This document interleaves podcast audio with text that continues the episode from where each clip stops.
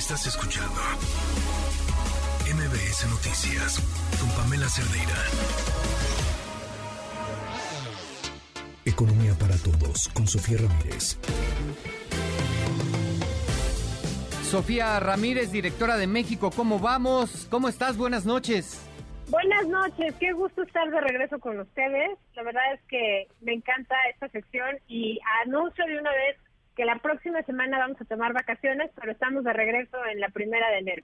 Perfecto, pues merecidas, por supuesto, Sofía. Oye, y pues lamentable, ¿no? Nos rebotó la inflación.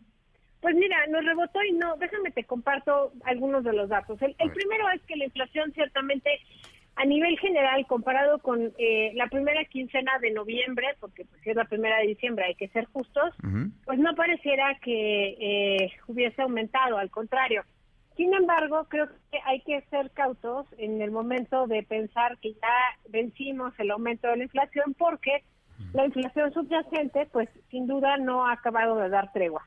Y me refiero a aunque la inflación subyacente, que es aquella que está sujeta, digamos, a, los, a las variaciones del mercado y por lo tanto es aquella que es susceptible a la política monetaria del Banco Central, pues realmente eh, en la primera quincena de noviembre estuvo en, en 8.66, en todo el mes de noviembre cerró en 8.51, con lo cual sabemos que la segunda quincena fue menor, y en la tercera quincena y en la primera quincena de diciembre fue de 8.35.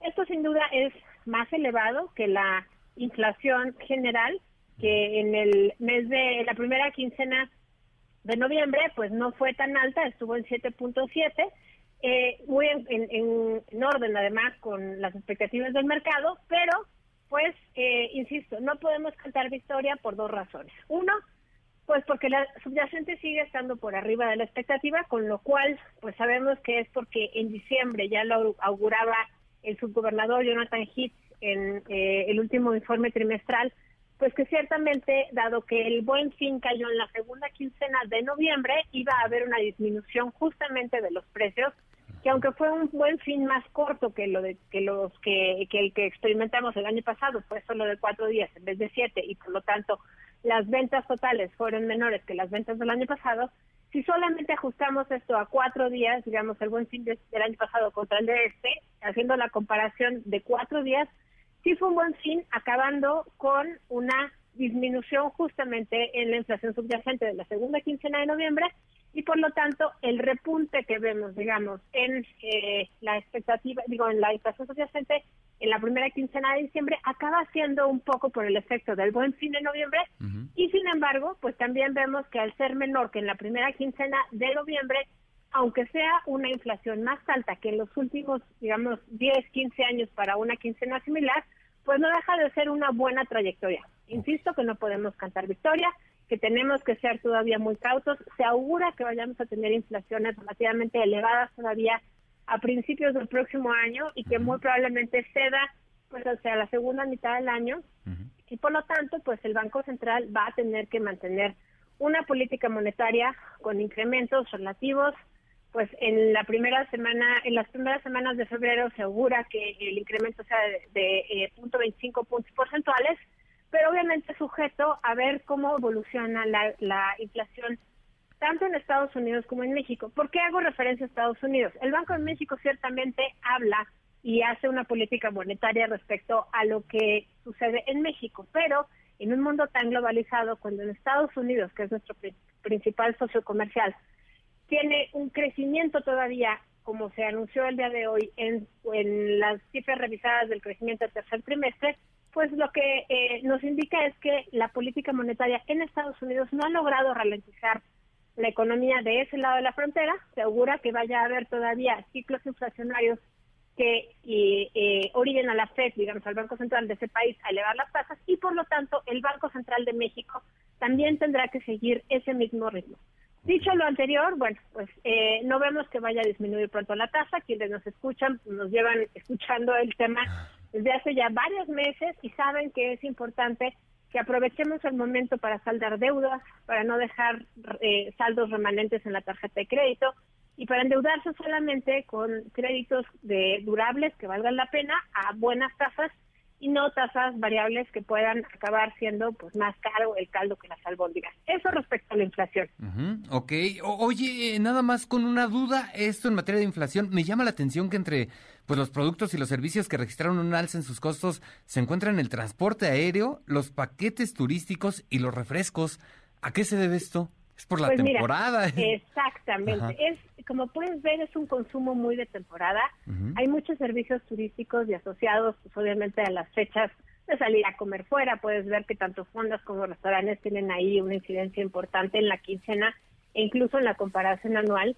Y mucho también te habla de que dentro de todo ha habido una suerte de recuperación económica que está haciendo que haya mucho dinamismo en el sector de los servicios. Entonces, no es extraño, sin embargo, sí es extraordinario en el sentido de que eh, pues llama la atención el comportamiento de la inflación este año en particular, pero pues mira, yo creo que estamos acostumbrados que los últimos tres años de pandemia, de guerra, de recuperación, de cierre de cadenas de suministro y de recuperación justamente de ese proceso, pues ahorita todavía no hay nada que llamemos normalidad, entre comillas, y más bien tenemos que estar atentas, entre otras cosas, a que la inflación del próximo año repunte desde el exterior. Y no es para asustarles, sino es simplemente para que tomemos precauciones, porque, entre otras cosas, China está a punto de abrir nuevamente su economía. Y bueno, pues por un lado sí se espera que haya un millón de contagios diarios, se espera que haya pues, lamentables fallecimientos, pero sobre todo se espera que aumente su producción y con ello genere presiones inflacionarias por mayor demanda en el petróleo. Por lo tanto, al haber más producción, pues entonces habrá también más demanda de petróleo y eso subirá los precios a nivel internacional. Entonces tendremos que estar muy eh, cautos en las compras, insisto, y sobre todo revisando cómo evolucionan los precios conforme avance el tiempo. Claro. Oye, Sofía, y en materia de inversión, ¿cómo cerramos el año? Pues mira, fíjate que ahí tenemos eh, información muy interesante. Tampoco todo puedo decir que son buenas noticias, pero sin duda aumenta 0.1% en la comparación trimestral. Claramente esas son buenas noticias. Y en la comparación anual son todavía mejores noticias porque estamos hablando de un incremento de 3.9% en el tercer trimestre respecto al mismo trimestre del año pasado. Ahora, ¿esto es bueno o es malo? Pues mira, es bueno, pero es absolutamente insuficiente por dos razones. La primera Recordemos que nuestra economía creció 4.3% en el tercer trimestre. Eso quiere decir que el crecimiento de la inversión de 3.9%, pues realmente se está quedando atrás. El crecimiento de este trimestre se puede, digo, de este tercer trimestre del año al que, al que me estoy refiriendo, se puede eh, acreditar en gran medida a la inversión que existió hace 5, 10, 15 años en logística, en transportes, en carreteras, en, provisión de, energía eléctrica en todo el norte del país, en el Bajío, en Occidente y en algunas partes del centro.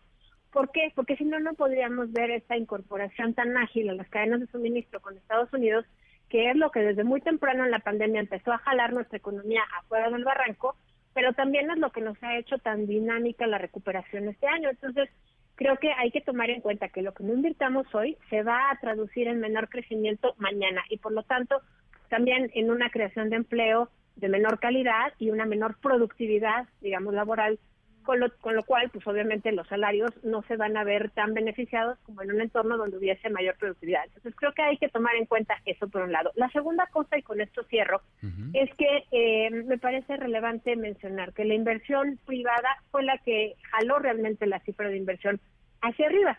4.8% en la comparación anual, la inversión privada, mientras que la inversión pública se contrajo en la comparación anual en 1.5%.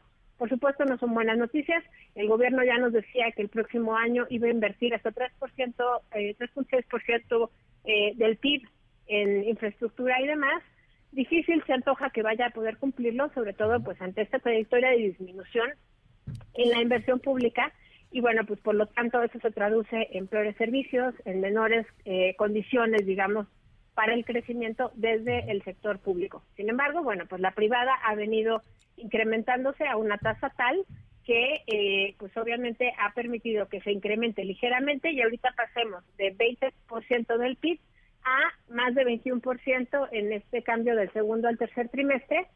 Eh, y bueno, pues nosotros tenemos en México como vamos la meta de que la de que haya el 24% por lo menos de inversión en México, es decir, todavía estamos tres puntitos porcentuales por debajo de la meta. El semáforo está en naranja, esperemos que siga la trayectoria ascendente, así sea solamente en la inversión privada, que además pues es casi 90% de la inversión en México. Entonces, pues con eso me quedo el día de hoy. Les deseo a todos una eh, feliz festividad de la festividad que ustedes celebren y nos escuchamos el próximo año en la primera semana de enero. Perfecto, Sofía Ramírez, pues muchas gracias, te enviamos un abrazo desde aquí. Fuerte abrazo a ti también y a todo el equipo de producción de MBS. Muchísimas gracias. Estás escuchando MBS Noticias con Pamela Cerdeira.